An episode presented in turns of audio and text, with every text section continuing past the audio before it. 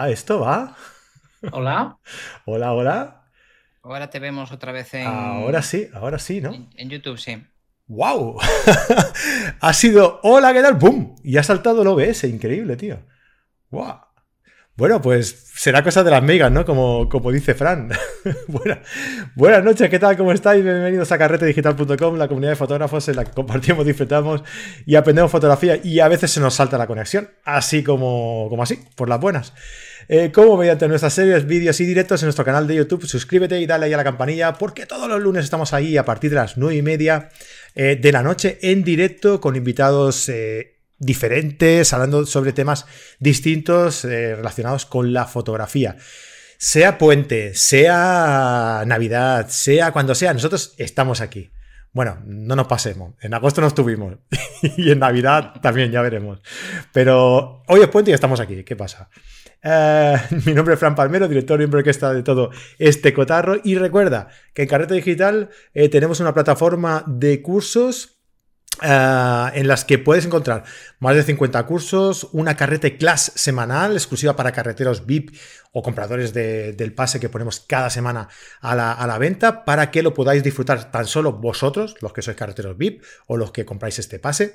Soporte de todos los profes, eh, un encuentro carretero mensual. En el último, la semana pasada, Fran nos presentaba, que lo hablábamos antes, antes de entrar, eh, Fran nos presentaba su viaje a, Islandia, ¿no? Por si alguien se anima, oye, pues que le sirva de referencia para, hacer la planificación, para eh, tomar decisiones una vez estáis allí haciendo, haciendo fotos. También tenemos un acceso, un, grupo privado en, Telegram en el que vais a tener acceso, eh, descuentos en masterclass, en cursos presenciales, en tiendas especializadas y un montón de cosas más que iremos añadiendo próximamente como son cursos presenciales o eventos, eventos, que estamos preparando ya también ahí alguno y todo esto por 15 euros al mes o 150 euros al año. Ya ves que os regalamos dos mesecillos si elegís esta, esta opción, ¿vale? Así que os esperamos dentro. Si queréis eh, acompañarnos como eh, carreteros VIP, pues ahí estamos dentro esperándoos. Buenas noches a todos y buenas noches a Fran Nieto y a Niol Payas que nos acompañan en esta noche de Halloween. Buenas noches, ¿qué tal? ¿Cómo estáis? Buenas noches, muy bien. Encantado de estar aquí y saludos a todos. Hola, muy buenas a todos. Yo un poco acojonado porque esta noche siempre tiene cosas peculiares. Hemos tenido, espera, hemos tenido ya ahí un pequeño, un pequeño susto y vamos a ver si, esto va más o no, ¿eh? A ver cómo acaba. vamos a ver cómo acabamos, sí, sí. De momento, bueno, pues hay poquita gente por aquí conectada. Ya veo que estáis todos ahí pidiendo caramelos en la puerta de los vecinos. Y con cuidado, eh, con cuidado, no sea que, los vecinos repartan otra cosa que no sean caramelos, ¿eh? Así que, y con mucho, mucho cuidado. Vamos a saludar aquí a la poca gente que hay. Eh, Manuel Fraga por aquí. Oye, Manuel, dinos a ver si se escucha y se oye bien y todo, ¿eh? Que, que, mira, hola, se os oye. Vale, perfecto, pues ya podemos empezar. Ya sabéis que aquí no se empieza hasta que Manuel no nos dice que se escuche y se ve todo bien, ¿eh? Hasta que nos valida. Hasta que nos da el ok. Control de calidad. Alejandro de la Rañaga, hola desde, ¿eh? desde Argentina. Eh, eh, Elena Miranda Boto, siempre aquí de las primeras, nunca falla, desde Asturias. Juan Ríos Ortega, desde Murcia. Fotorami, ¿qué tal? José, buenas noches. Antonio Lorenzo, María Belén, hola a todos. Antonio Lorenzo, se ve y se oye. Manuel Fraga dice que sí, que, que él cree en las megas y que las hay. No, no, sí, ya, sí. Esta noche lo hemos visto. Eh, Javier Santolaria, buenas noches desde Huesca. Ah, que está de puente. Vale, vale, Javi, pues nada, que disfrutes. Eh, Marta Yaquet, desde Argentina. Antonio Porras, buenas noches. Ah, ah, ah, aunque no es con el tema de la charla, sí que tiene que ver con la página de carretera. En el momento continúa sin poder verse el iPad. Vale. bueno, eh, Antonio, lo del iPad, sí, eh, dentro de la plataforma no se ve con dispositivos de, Apple, estamos, estamos en ello, es un problema de, configuración de, la, aplicación que utilizamos para, para visionar los, vídeos. Estamos en ello, pero es algo que parece que no, no, no es fácil, así que Antonio, pues lo sentimos mucho, pero si podemos hacer cualquier otra cosa, mientras tanto, pues ahí, ahí estaremos, ¿vale? Eh, bueno chicos, pues nada, hemos hoy teníamos preparado y tenemos preparado hablar sobre pues, novedades, cacharreo y demás. ¿Por qué? porque estamos inmersos ahí en un proceso de, presentaciones, de novedades. Total, que las marcas se han vuelto locas. Así. Eh, hay que decirlo así, las marcas se han vuelto locas, se han puesto a, presentar novedades de cámara como, como locos. Y, oye, pues hemos venido a comentar un poquito, por lo menos las que ya se han presentado, ¿no? Las que vendrán, pues ya hablaremos de ellas en próximos episodios, pero eh, de las que ya se han presentado, pues hombre, creo que hay cosas muy interesantes y que estamos abiertos a que todos los que estéis por aquí en el, en el directo, pues nos hagáis preguntas o, nos, también nos hagáis propuestas de, otras, de otros temas que a lo mejor no tengamos pensado tocar, pero que sepáis vosotros que, se han estrenado, ¿no? Sony. Sony, por ejemplo, Sony A7R5. Eh, la semana pasada se presentó, eh, estuvimos, tuvimos la cámara en nuestras manos, estuvimos probando un poco, sobre todo la principal novedad que, lleva, que más allá de los 60 y pico megapíxeles de, sensor, que vaya barbaridad de, sensor que tiene, eh, es el uso de, inteligencia artificial un poco más desarrollada ¿no? que de lo que se había visto hasta ahora a la hora de enfocar Ah, pues esto puede ser, la verdad, una revolución. Ah, bueno, una revolución quizá tampoco, ¿no? Porque la inteligencia artificial ya es parte, ya forma parte también un poco de las, de las cámaras, pero es una aplicación de la inteligencia artificial llevada ya a, extremos desconocidos hasta ahora, ¿no?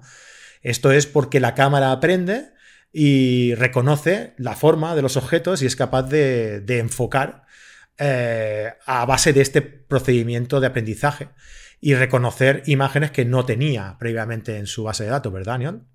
Sí, correcto.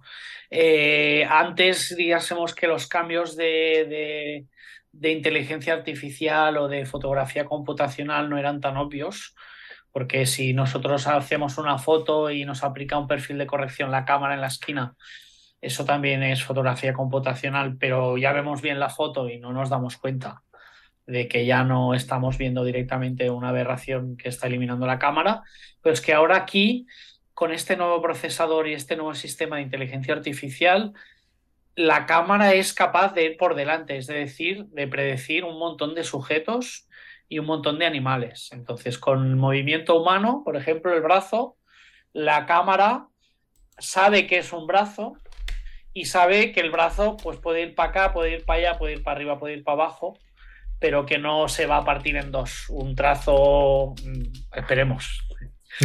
en principio no. decir, que, más o menos puede predecir la cámara hacia dónde van a ir unos movimientos.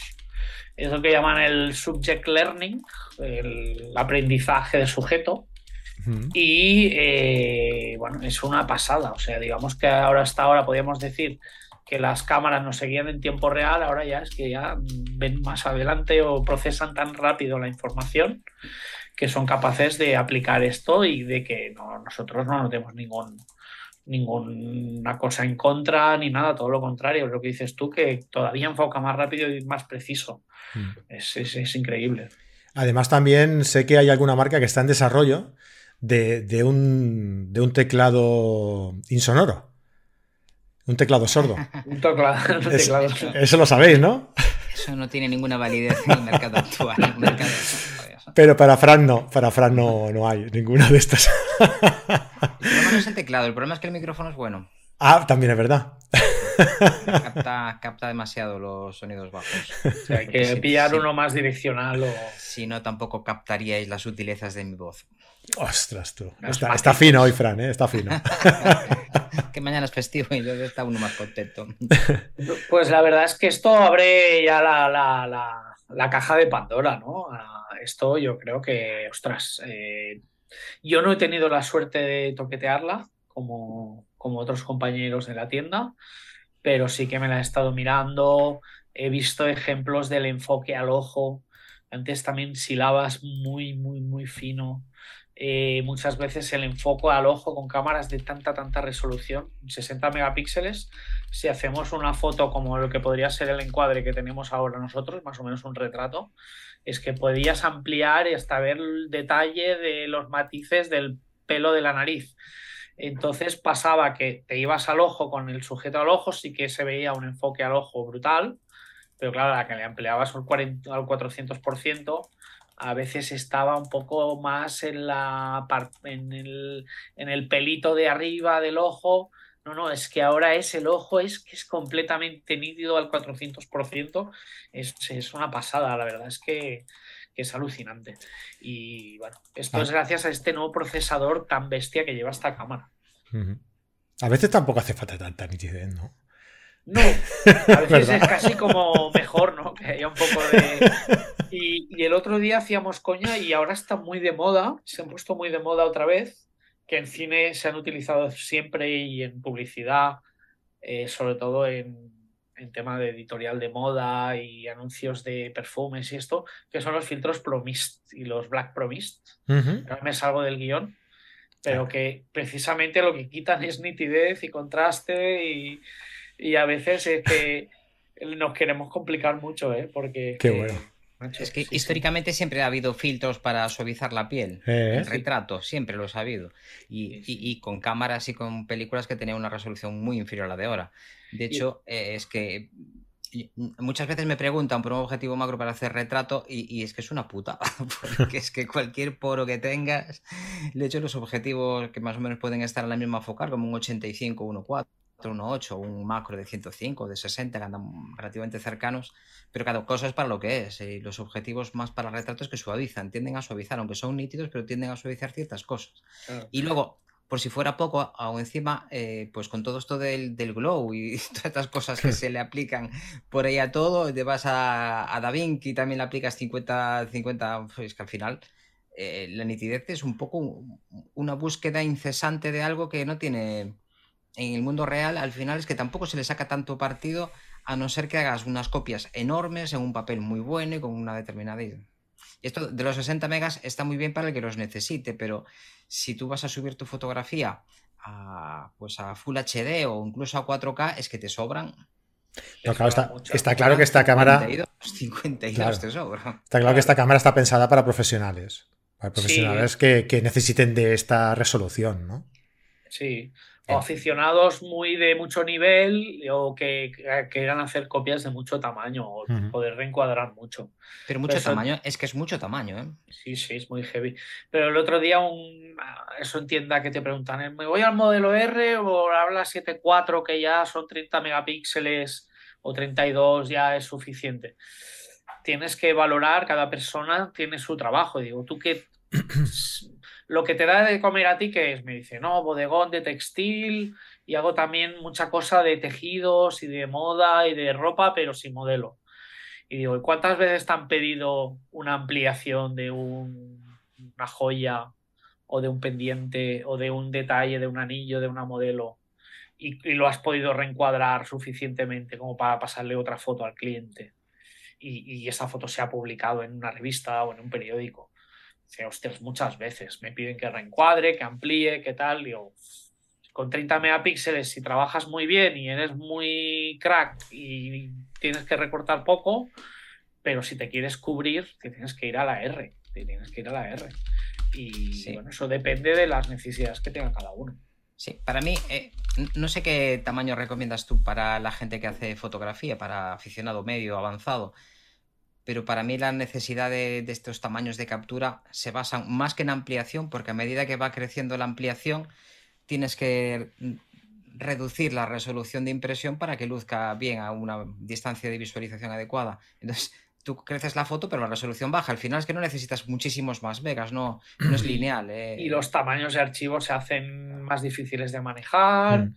y hacer Sí. las copias de seguridad es todo más y el engorroso. ordenador tiene que moverlo. Sí. Entonces, al final, yo creo que una, en general, yo recomiendo que para alguien que, que hace copias de hasta un metro, que tamaños de captura entre 16 y 24 megas, para mí yo creo que son suficientes. Yo te iba a decir que 20, 24 me parecen más que suficientes también. Y Sí, hay una, otra vez hay una búsqueda por las resoluciones extremas que empezó otra vez en los móviles hace un tiempo, ya tenemos móviles con ciento y pico megas, y ahora parece que volvemos otra vez a lo mismo. Y estos reencuadres es que es, que- es que son muy, muy salvajes. Que tú, de- para una revista que normalmente Bueno, revistas ya no hay muchas, pero revista normalmente es un, es un 30 por 45, una, una doble página, un poquito más, un poquito menos, pero vamos a ponernos por ahí. Para eso es que necesitas unos 12, 12 14 megas. Sí, sí, a veces 8 Si, si 10, tienes sí, 60, es que puedes encuadrar Mm. hasta mucho. ¿eh? Claro, pero muchas veces y sobre todo en tema de moda y tal, tienes una foto de medio cuerpo, un plano americano, un plano de cuerpo entero de un modelo o una modelo que lleva zapatos, eh, calcetines, eh, pantalones y a veces se quieren sacar un detalle de un anillo que lleva en la mano o de un pendiente y necesitas Sí, poder eso hacer un 30 por 45 o poder hacer Claro. mínimo un tamaño de 15 por 20 y, y también mucha gente tampoco piensa que cuando imprimimos en grandes formatos y sobre todo a nivel publicitario, ya no a nivel de fine art ni de museos, no se imprime a 300 dpi, con lo cual también Sí. podemos realmente eh, A mí me choca- tareas muy grandes. A mí me choca mucho la. Claro, el, el hecho de que una cámara de tanta resolución tenga un sistema de enfoque tan, tan potente. ¿No? Porque se supone que una cámara de una resolución X determinada, alta, en principio no estaba pensada para, eh, para este tipo de trabajo, ¿no? Con, esta, con esta resolución. A mí me. O sea, con esta velocidad de enfoque, quiero decir. A, mí me da la sensación de lo que ha querido. que lo que ha querido hacer Sony aquí es como una especie de banco de pruebas en una cámara que no esté mm, buscada, que no sea tan exigente en este aspecto, ¿no? Para curarse un poco en, la- en salud, ¿no? O sea, el, el decir, vamos a probar a- si, si funciona el enfoque en esta cámara, porque si funciona el enfoque en esta cámara, a la que lo saquemos en la 9, en la 9.3, cuando saque la 9.3 o, o algo así, la- será la leche. Eso es. Y, y luego todas las funciones de este tipo de sensores es que son sustitutos de un teleobjetivo gordo. Si tú tienes una cámara de 20 megapíxeles y tienes un 300, pues puedes poner una cámara del doble de tamaño de captura y, y- y te ahorras llevarte un objetivo mucho más gordo. Encima estarías aprovechando el centro de la imagen. Y hablando de objetivos, ¿cómo ves la, la evolución entre, lo, entre la resolución en líneas por, por milímetro de las últimas ópticas que estamos viendo y el tamaño de captura? Porque durante mucho tiempo había algunas cámaras que estaban muy por encima del tamaño de captura de los mejores cristales que tenía. Sí, esto se está viendo que con los nuevos sensores, muchas ópticas que todavía debían dar un rendimiento brutal, eh, se ven muchas más aberraciones y a la que empezamos a subir de 30 megapíxeles para arriba de resolución, todo se nota mucho más. Entonces, eh, tenemos por un lado una tendencia a unas- un montón de ópticas que están saliendo de una calidad media baja, donde se notan más, pero que también son muy asequibles y esto también hace que se democratice mucho más el tener un montón de ópticas, tener ópticas luminosas, sobre todo tener ópticas fijas. Pero por otro lado, ostras, te pillas alguna óptica nueva que están sacando ahora y es alucinante y Mm. están al nivel de esta cámara, ¿no? Si ahora que hablamos de Sony, te voy a decir el 70-200 G Master 2 o el 24-70 G Master 2. Son increíbles. El 50 1.2 RF de Canon es que es alucinante. El 50 G Master 2 de Sony también. Eh, son unas ópticas que están dando la resolución de estos sensores. Y ahí estamos viendo unos, unos hay unas variedades de, de lo que te puede dar una óptica de un tipo u otra en, en estos sensores brutales. Y a veces el, el, contraste de que mucha gente lo que busca, eh, y lo que decías tú, es que buscamos este efecto más blandito o no tanta nitidez, porque no todos los trabajos son trabajo de, para una farmacéutica y lo queremos todo todo perfecto y todo nítido y todo en su sitio. Muchas veces tiene más gracia pues el, el hecho tienes más juego para jugar con ópticas que te dan menos nitidez mm. o, o, que te dan un look más cálido o que respiran menos si hablamos de vídeo. Ahí también podemos introducir el tema de la respiración.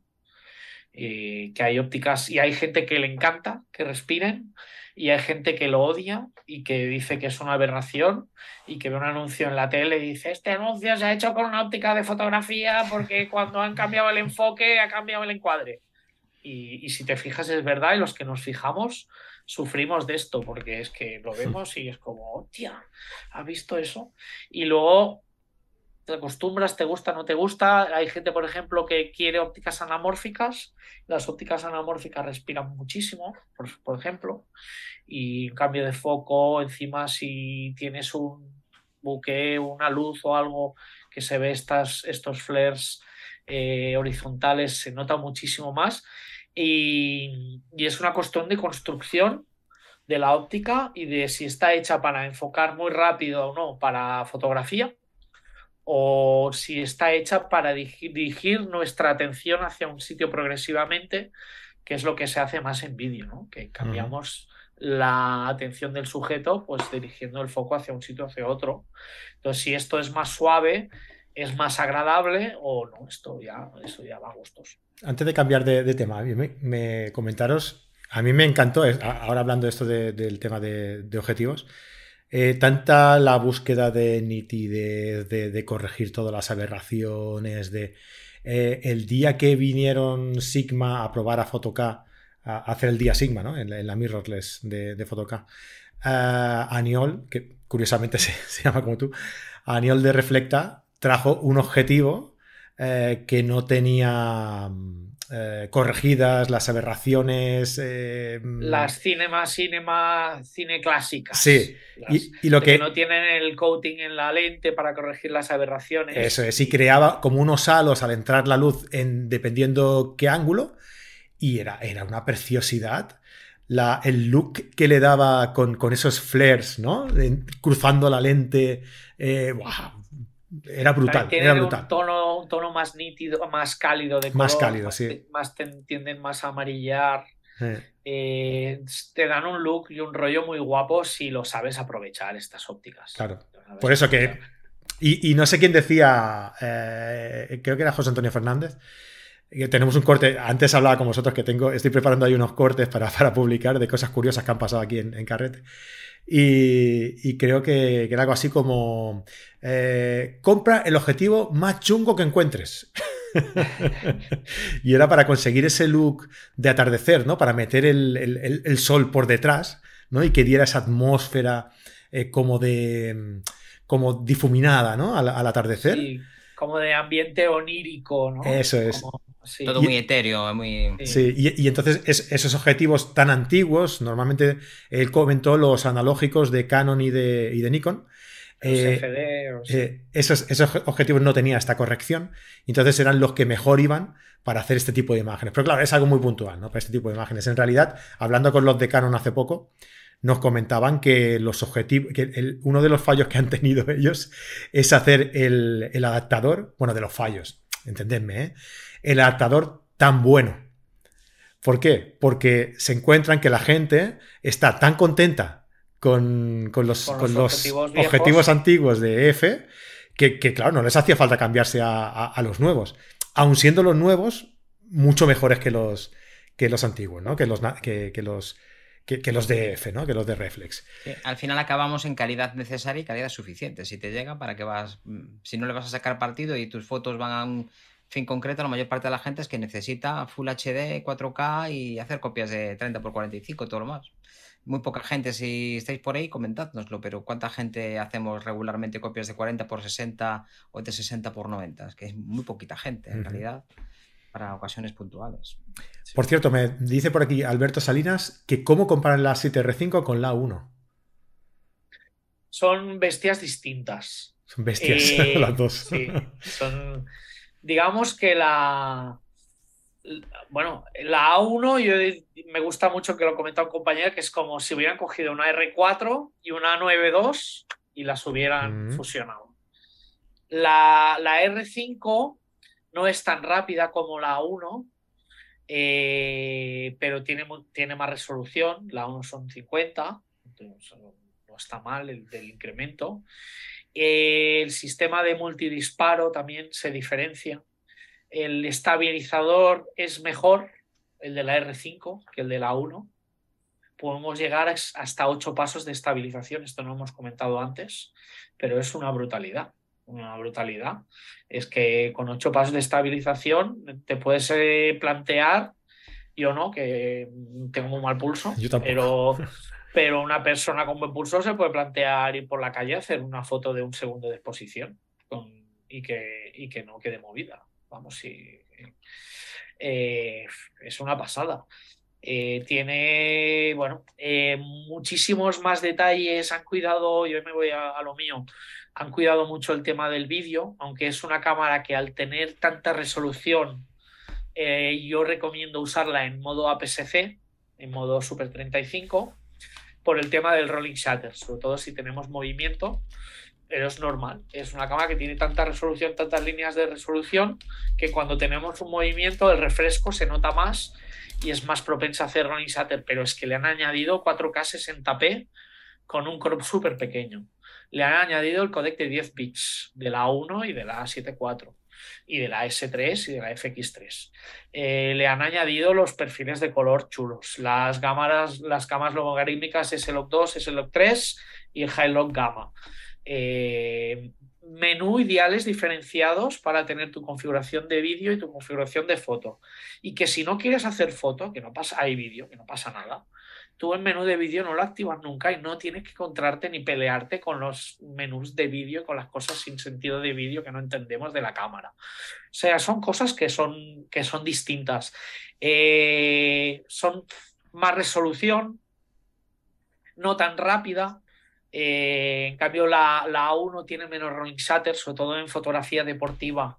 Es, sí que es ahí veo que es un punto bastante a favor de la, de la A1, pero para el resto de fotografía, ostras, la R5 es que es una pasada. Eh, Aniol, mm, me acuerdo que en el último, la última vez que estuviste aquí, hicimos una clase contigo, que fue explicar qué era el ISO dual.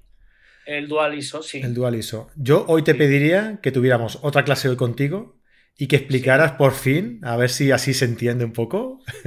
o por, lo menos, por, lo menos, para mí, ¿eh? ¿Qué narices es el rolling shutter?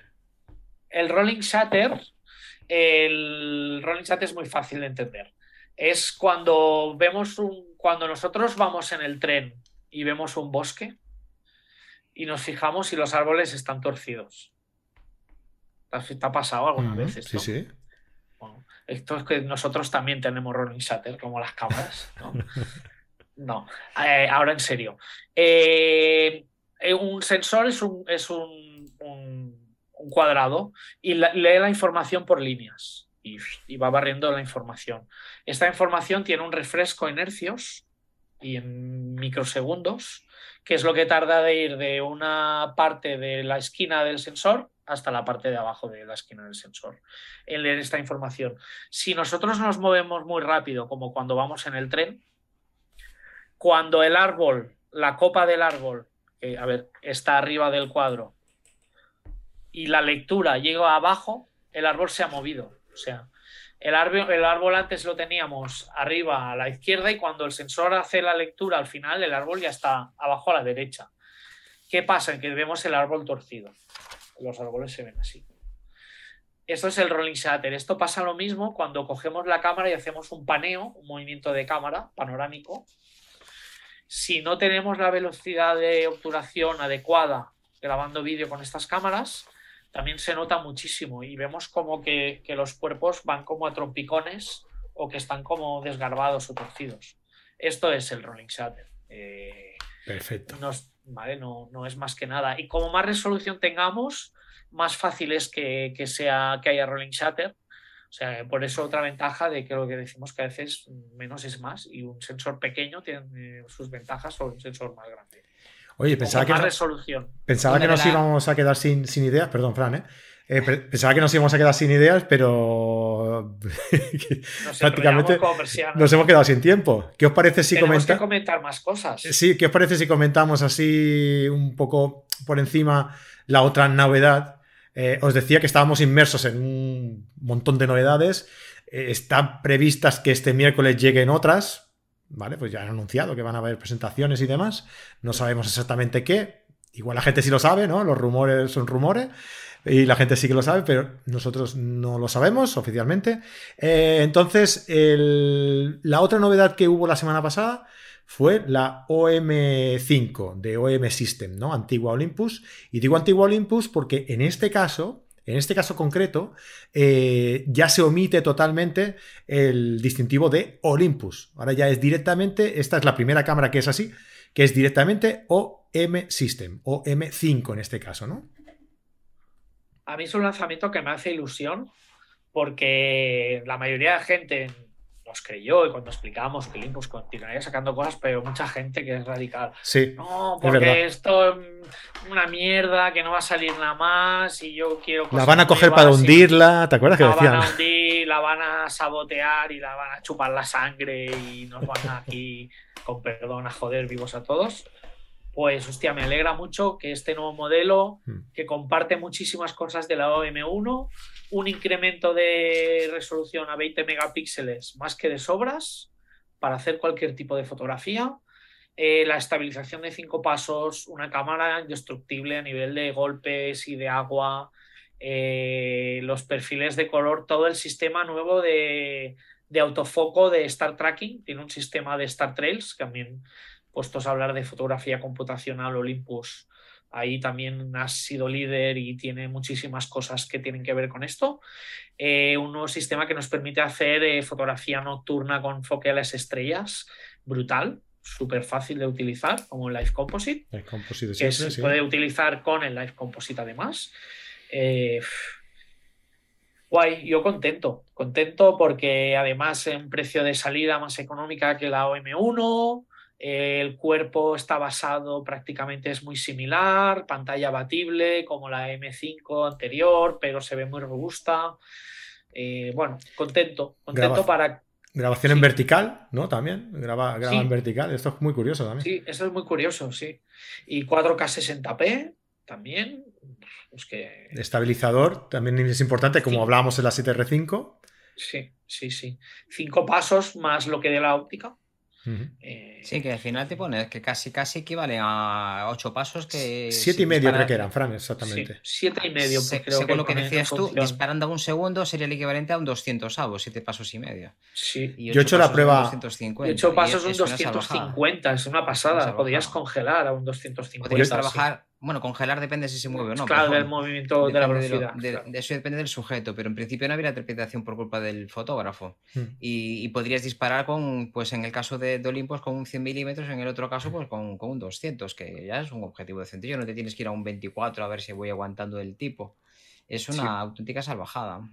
Yo he hecho la prueba con la OM1, eh, disparando a un segundo y comparando pues, cosas que había en, la mismo, en el mismo encuadre que en movimiento y otras, y otras en estático. ¿no? Había una bandera y que se movía con el, con el viento y lo hice un segundo y evidentemente lo que es la bandera prácticamente no sale por el, por el movimiento, ¿no?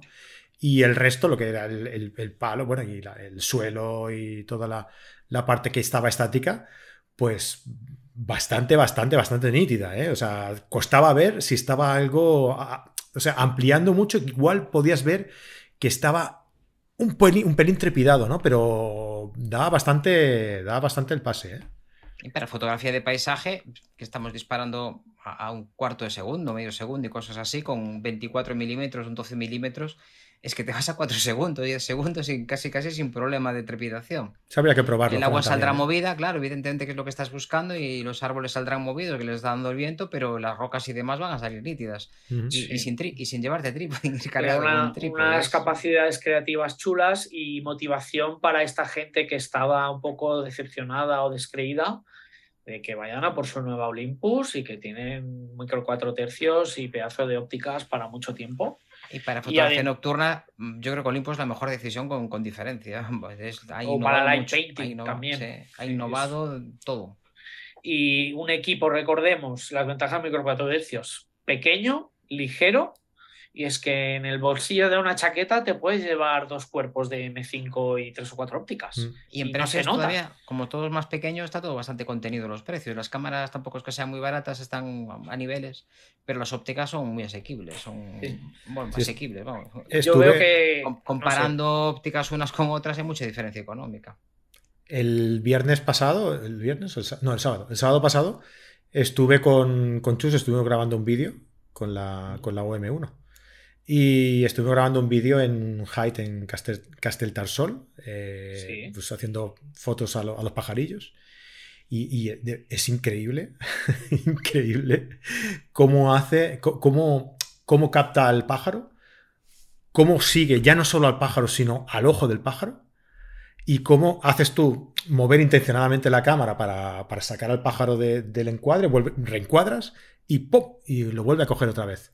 O sea, es, es, una pasada. O sea, te hablo de la OM1 porque es la, la cámara que fuimos a, probar ese día y, es realmente es increíble. Pero, no sé, el otro día estuvimos grabando un vídeo con la 7S3 y, es que... Mola, ¿eh? La S3. y es que, es que no, no, hay momento en el que pierdas foco en vídeo, ya no en foto, ¿eh? En vídeo pues es que no pierde el foco, ya, ya no de la cara o del cuerpo, sino del ojo de la persona. Eh, yo creo que hemos llegado a un nivel de perfección a la hora del, enfoque que más, que, más hubiera querido yo que tener algo así cuando, cuando hacía reportajes de boda. De verdad, ¿eh? Para, y tiene un modo que la, que la R5 he leído que también se lo han puesto en el vídeo de asistencia de enfoque que se llama Focus Mapping, que te hace un mapa de colores según la profundidad de campo. Mm. Entonces te da unos tonos de color si está delante de foco y otros tonos de color si está detrás de foco. Sí. Y es muy chulo porque jugando con la apertura del diafragma, eh, si lo tenemos en la óptica, o porque en las ópticas de cine lo tenemos en la anilla, o jugando con el dial, es que ves cómo cambia la profundidad de campo y cómo el sujeto, cada vez más parte del sujeto está en foco, si es un plano corto, y cómo podemos tener el fondo enfocado o desenfocado y vamos, cómo podemos jugar con la óptica y jugar con el look, ¿no? Y esta idea de, de, jugar con la profundidad de campo y con las ópticas, eh, que es muy chulo, es muy chulo. Y hablando de ópticas, y ya para acabar, va, si queréis, que Frank tenía también una idea de hablar sobre, sobre algo de... ¿No era algo de ópticas, Frank, lo que querías comentar? Sí, una óptica nueva y, en general una marca de ópticas que, está, que está muy chula. Pues sí, sí, la verdad es que sí. En general, casi todos andamos con ópticas de lo que llamamos pata negra, que estamos ahí súper desfasados. Pero yo sigo utilizando muchísimas ópticas antiguas. Por llevar la contraria, tú por llevar la contraria. Sí, una, porque las he comprado en su momento y le sigo sacando partido, pero hay algunas, por ejemplo, yo tengo, tengo, ah, tengo una Carface que es un, 35 milímetros que enfoca, me parece que a 12 centímetros, una cosa así, pero algunas cosas es una cosa maravillosa porque no, tiene, no necesitas ni anillos de extensión ni nada, enfoca muy cerquita, muy cerquita. Y la nitidez que tiene es más que correcta. Y, últimamente hay mucha gente que se está comprando pues, objetivos de, del daño chispán, como los Meyer Optic estos, que dan un desenfoque muy curioso en forma de, helicoide. Bueno, van distorsionando así en forma de, pues, de espiral, casi casi. Incluso, que antes hablábamos también un poco de esto, los helios, por ejemplo, los 58, hay mucha gente que, le, que lo desmonta y le cambia el sentido de la lente frontal para que ese desenfoque. Conozco a gente que se dedica a desmontar objetivos para quitarles algunas lentes que corregían algunas aberraciones para que salgan esas aberraciones. Es decir, que curiosamente hemos acabado introduciendo un montón de mejoras en las ópticas para mejorar los resultados y posteriormente acabamos en Photoshop quitando eso y, ya para volver otra vez al origen desmontamos las ópticas para volver al siglo XIX. ¿no? estamos nunca contentos. ¿eh? Es curioso, es curioso, curioso, curioso.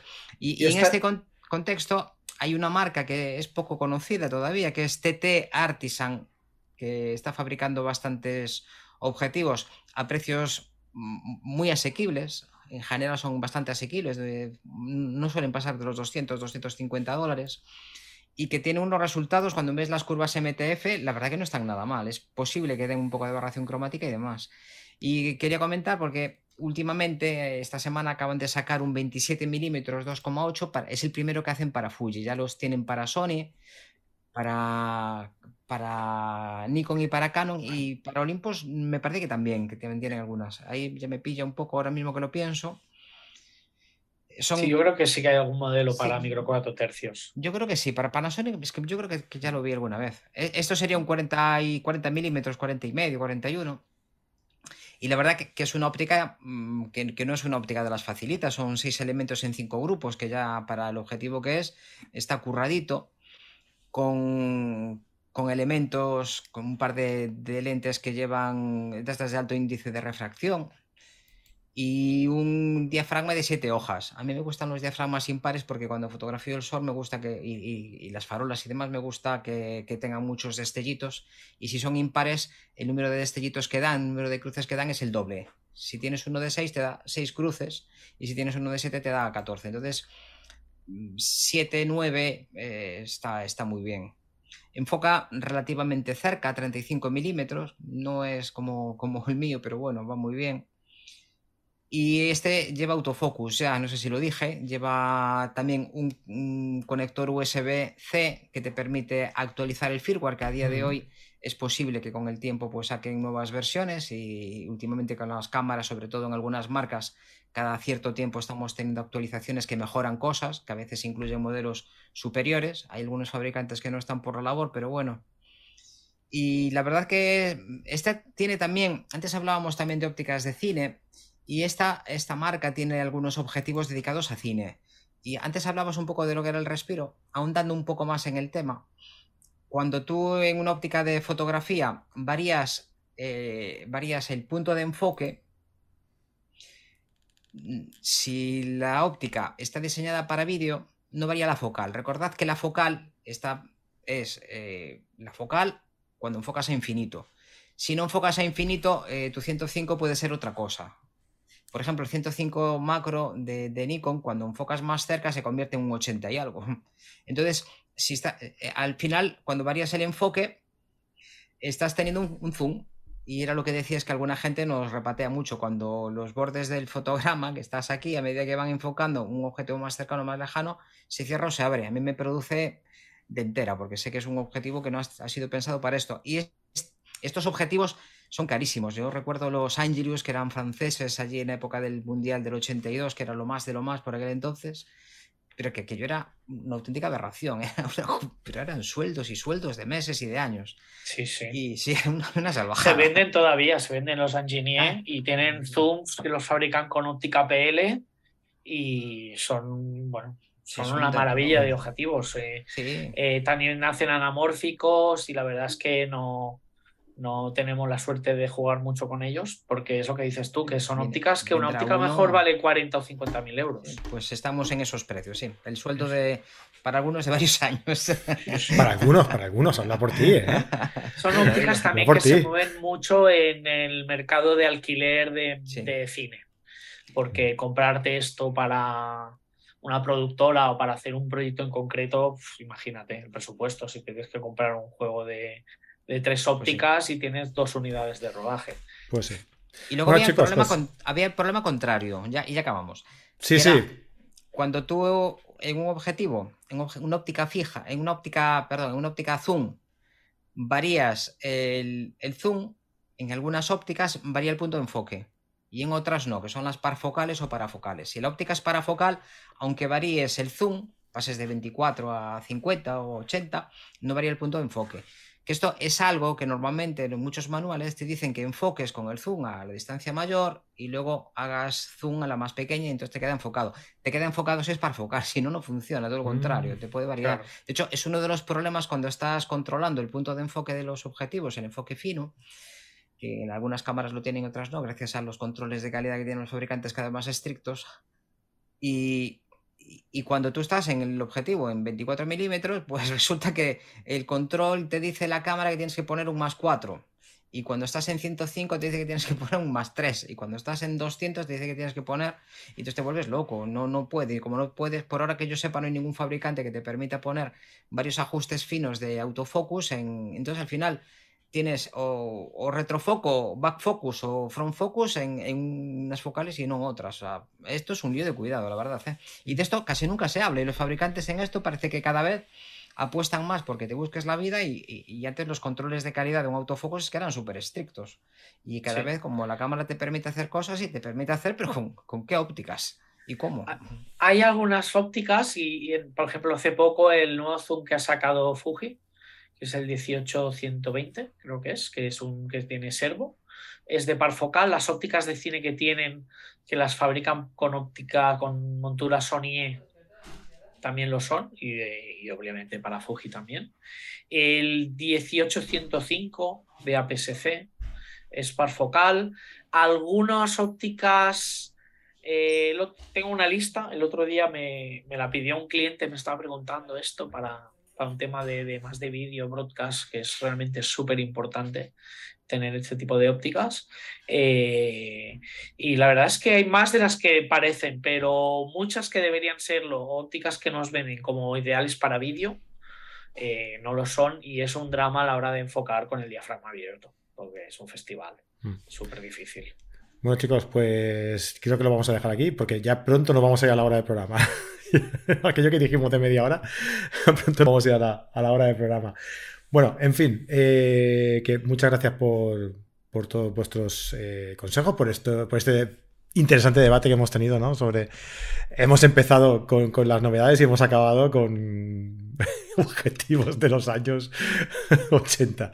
Así que. solo decir una, una, anécdota muy divertida, muy divertida, que a esto de las ópticas, que una presentadora muy famosa española de hace muchos años tenía un truco para esto que era ponerle una media, una, media de, las que se ponían las piernas en la óptica. Para que difuminara, ¿no? Para quitarle nitidez y que no se vieran las arrugas. Y, y otra que me contó un dire de foto, que es coger un cristal de 4x4 ultra para un protector, pues que se ponen portafiltros casi cuando lo pones entre cambio de polarizador y NDs para que eso no se ensucie, cogerlo y ponerle un poco de, jabón de este verde, de mm. Fairy o de cualquier marca, y untarlo bien con el dedo. Y ahí tienes este efecto también onírico de ensuciar un cristal con, jabón para conseguir estos efectos. O sea que, ideas al poder y, y nada. Fran, no se te escucha. Ahora. Ahora sí. Sí. Decía que si le echas Mistor, que es verde, después ya puedes ajustar el magenta en el control de, tono, ¿no? hay, que, hay que tener en cuenta todos los matices luego.